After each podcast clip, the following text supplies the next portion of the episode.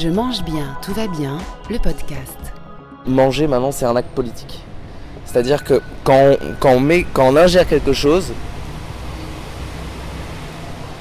euh, on se doit d'être au courant dans les vastes lignes de ce qu'on mange, de ce qu'on consomme. Si vous allez, je sais pas, chez McDo, vous êtes conscient qu'il y a plus de 20 produits, euh, 20 produits dans, les, dans leurs frites, euh, des produits cancérigènes. Vous devez être conscient qu'il y a juste une éthique vis-à-vis de l'animal qui est juste euh, un enfer euh, concernant euh, leur steak par exemple. Si vous êtes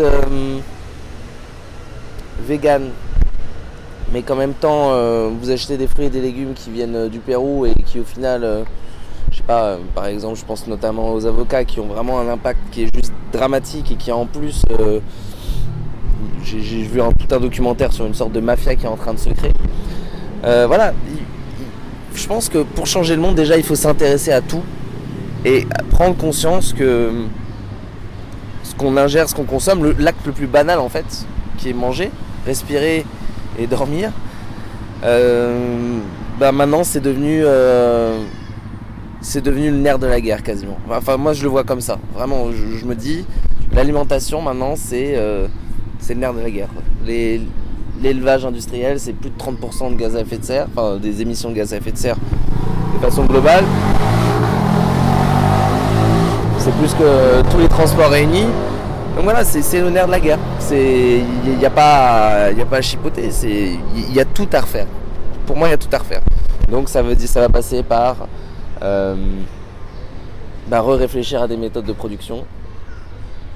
On, on voit par exemple avec la permaculture qui a été prouvée euh, là très récemment rentable et en plus nettement plus productif que le système actuel. Revalorisation des sols parce que, qui sont en train de mourir et donc du coup qui ne vont plus produire euh, très prochainement. J'ai vu ça aussi en Angleterre, le- leurs sols sont en train de s'épuiser et puis euh, aux Pays-Bas ou en Allemagne. Voilà, il y a ça, revalorisation des paysans parce que le monde paysan est en train de mourir. On est en train de perdre, je crois que d'ici euh, d'ici 20 ans, on va perdre encore la moitié de nos agriculteurs alors qu'ils représentent que 3% de la population. Enfin, il y a 3% de la population en France qui nourrit les 97 autres pourcents. Il y a, 20 il y a 50 ans, c'était euh, c- c'était 10 fois plus. Donc, euh, à un moment donné, euh, le monde va vite, mais je pense qu'il faut aussi euh, se poser les bonnes questions. Où est-ce qu'on veut aller?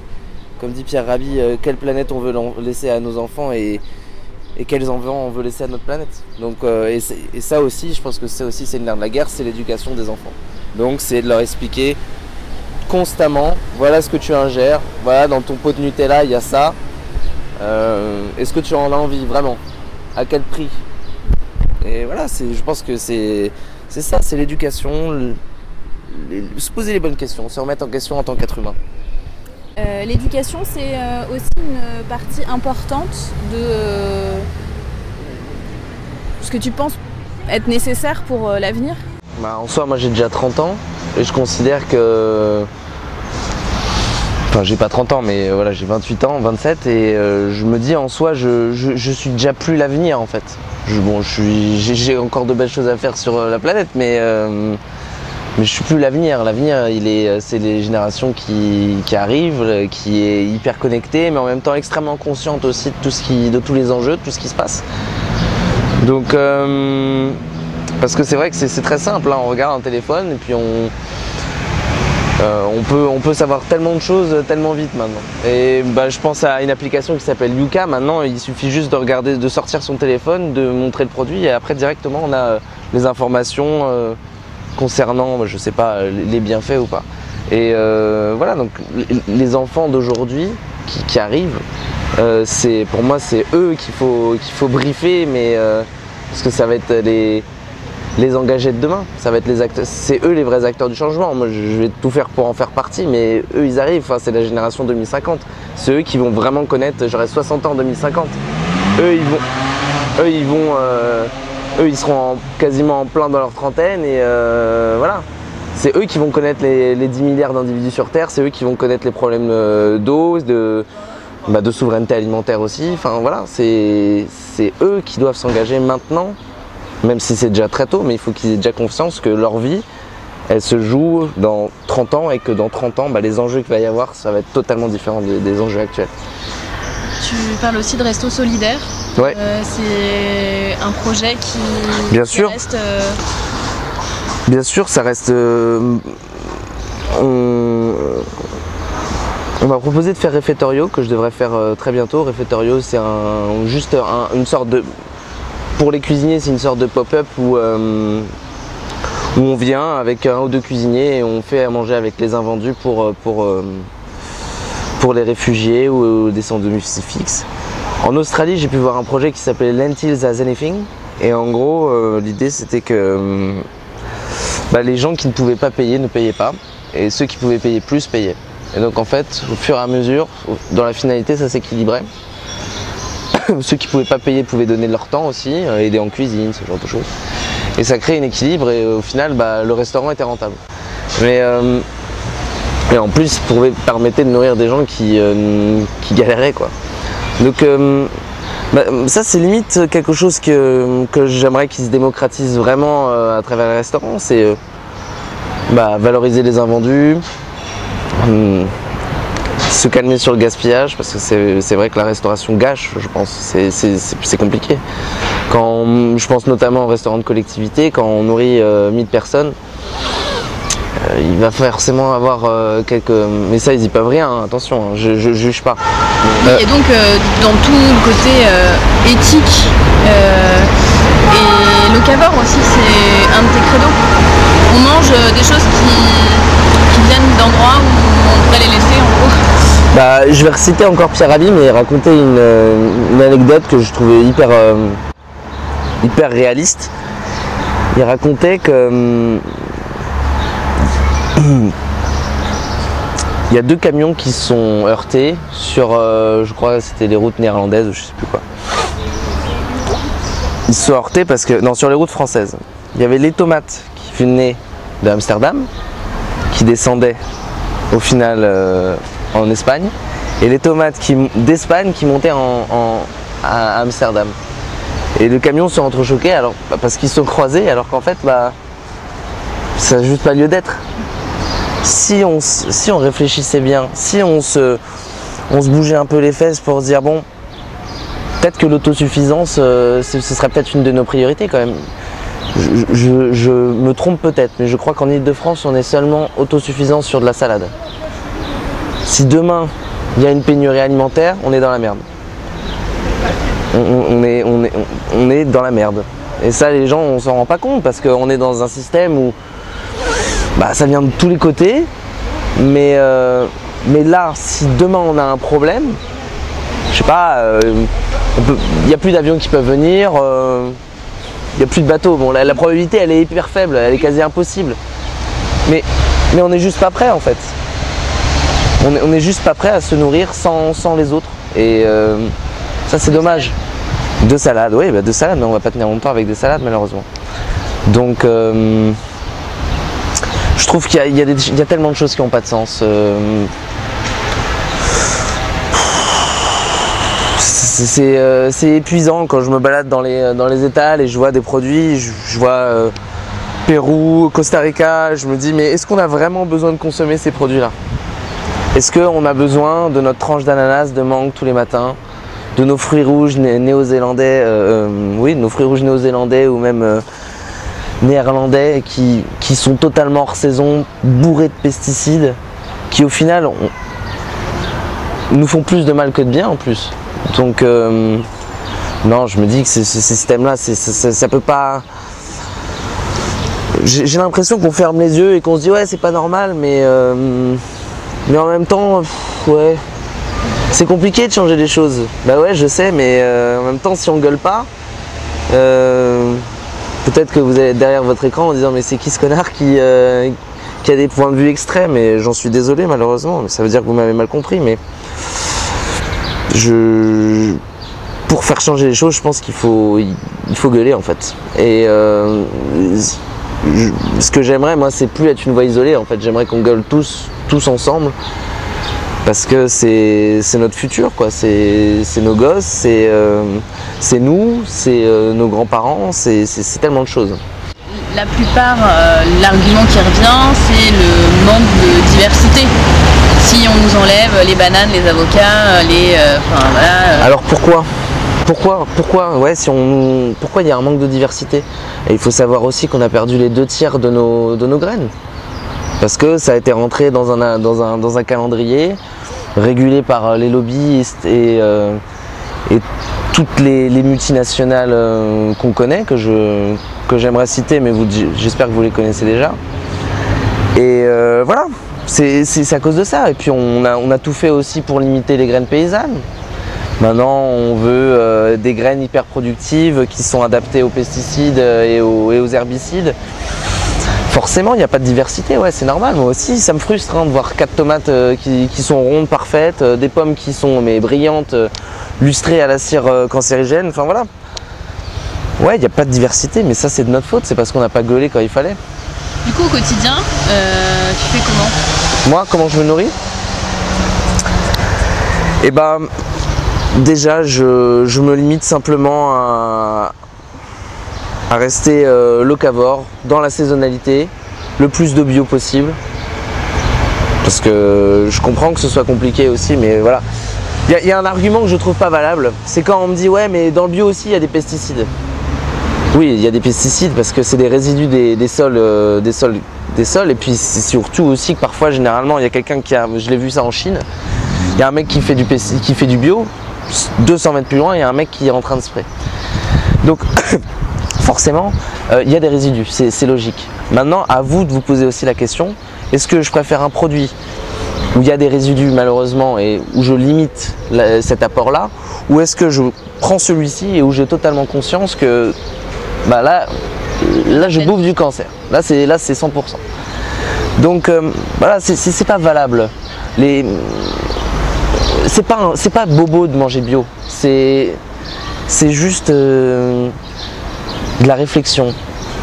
Il y a un agriculteur qui essaye juste, et je sais que c'est pas évident pour eux parce que j'en ai rencontré, qui se battent en disant bon bah moi je, refuse de faire des d'utiliser les produits phytosanitaires. Je, veux reprendre soin de mes sols, je veux prendre soin de mes enfants aussi parce que par exemple dans des pays comme l'Argentine où qui sont des énormes consommateurs de, produits phytosanitaires, il y a des énormément de cancers et ça on peut pas le réfuter et on, on- on constate d'ailleurs que tous les produits euh, beaucoup d'agriculteurs qui utilisent ces produits-là ont soit des, taux d'autisme chez leurs enfants ou des malformations ou des cancers de façon spectaculaire.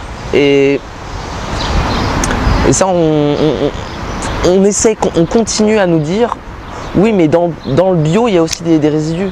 Mais arrêtez, les gars. Prenez juste une décision. C'est pas bobo de manger bio, c'est juste euh, c'est du bon sens, malheureusement.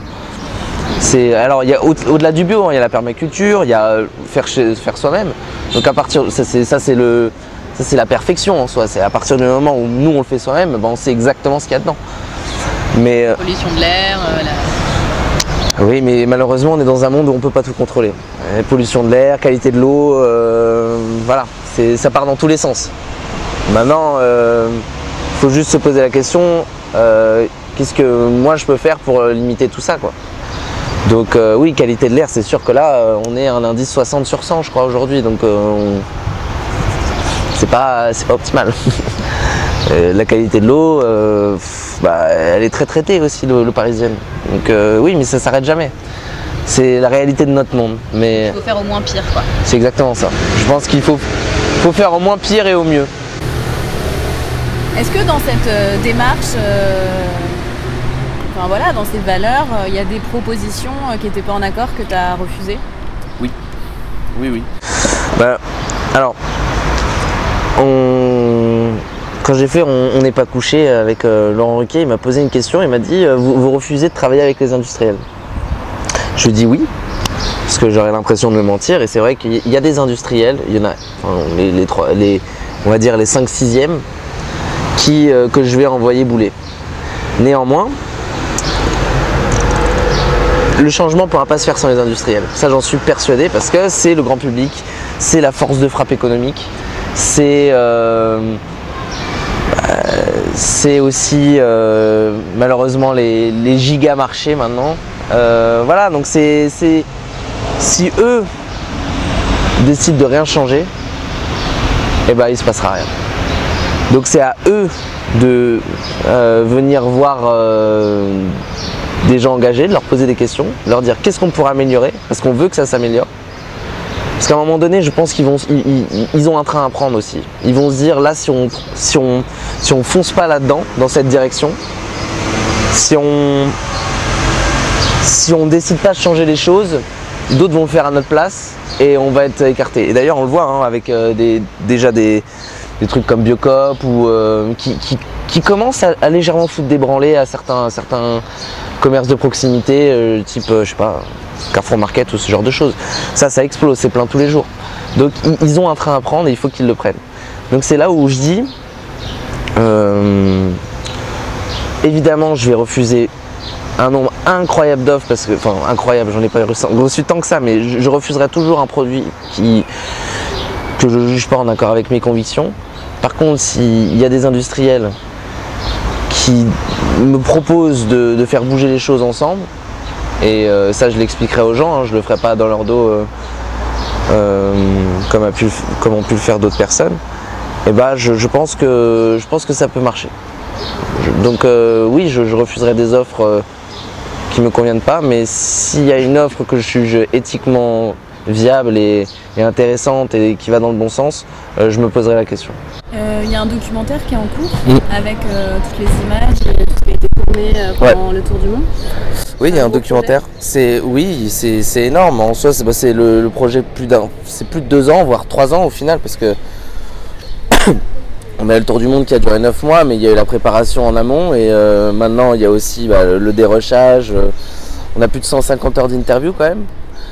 Euh, avec euh, au moins euh, deux à trois personnes, enfin deux à trois acteurs du changement dans chaque pays. Donc ça représente une quarantaine de personnes au final. Oui, le projet il est énorme parce qu'il va falloir condenser ça en une heure et demie avec une argumentation convaincante. Donc vraiment dans l'idée de, de, faire changer certaines prérogatives chez les gens, qui se disent bon bah là effectivement cette personne-là a raison. L'idée de base en fait de ce documentaire c'était que les gens se disent bah si ça bouge au Cambodge, si ça bouge en Bolivie, si ça bouge euh, je sais pas, bon là je cite des pays un peu plus en difficulté mais euh, même, en, Australie à l'autre bout du monde, bah pourquoi moi je peux pas le faire ici? Et donc euh, voilà, c'est c'est- un très gros projet et je croise les doigts, mais euh, logiquement ce serait pour février prochain. Ok, donc pour conclure, là, février, si tout se passe bien, un livre, un documentaire, et après ce sera un petit peu le... Euh, non, non, mais on a, avant février, j'espère qu'il va y avoir d'autres choses quand même. Euh, je sais pas, je, franchement, je. Il me manque, il me manque, je, je sais pas quoi pour euh, soit vouloir ouvrir un restaurant, je, je sais pas quoi encore. C'est, euh, je pense que j'ai besoin d'un cadre, hein, de quelqu'un qui me dise bon, on, on fonce, mais je suis avec toi, quoi, parce que c'est vrai que j'ai un peu peur de le faire tout seul. J'ai un peu peur de me, de me.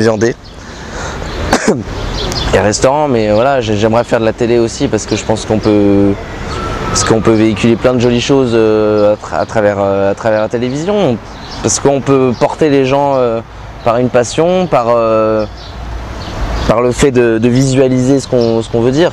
Voilà, je peux, je peux, je peux très bien préciser certaines choses. euh, un- un- qui me sont à mon sens importantes et euh, c'est vrai que le spectateur va tout de suite être, enfin, va comprendre en soi. C'est vrai que c'est un peu plus compliqué à la radio ou, euh, ou euh, je sais pas, euh, à, l'écrit. Donc euh, oui, la télévision, je pense que c'est c'est bien. L'ouverture d'un restaurant, l'écriture d'un livre, un film, c'est déjà pas mal en soi.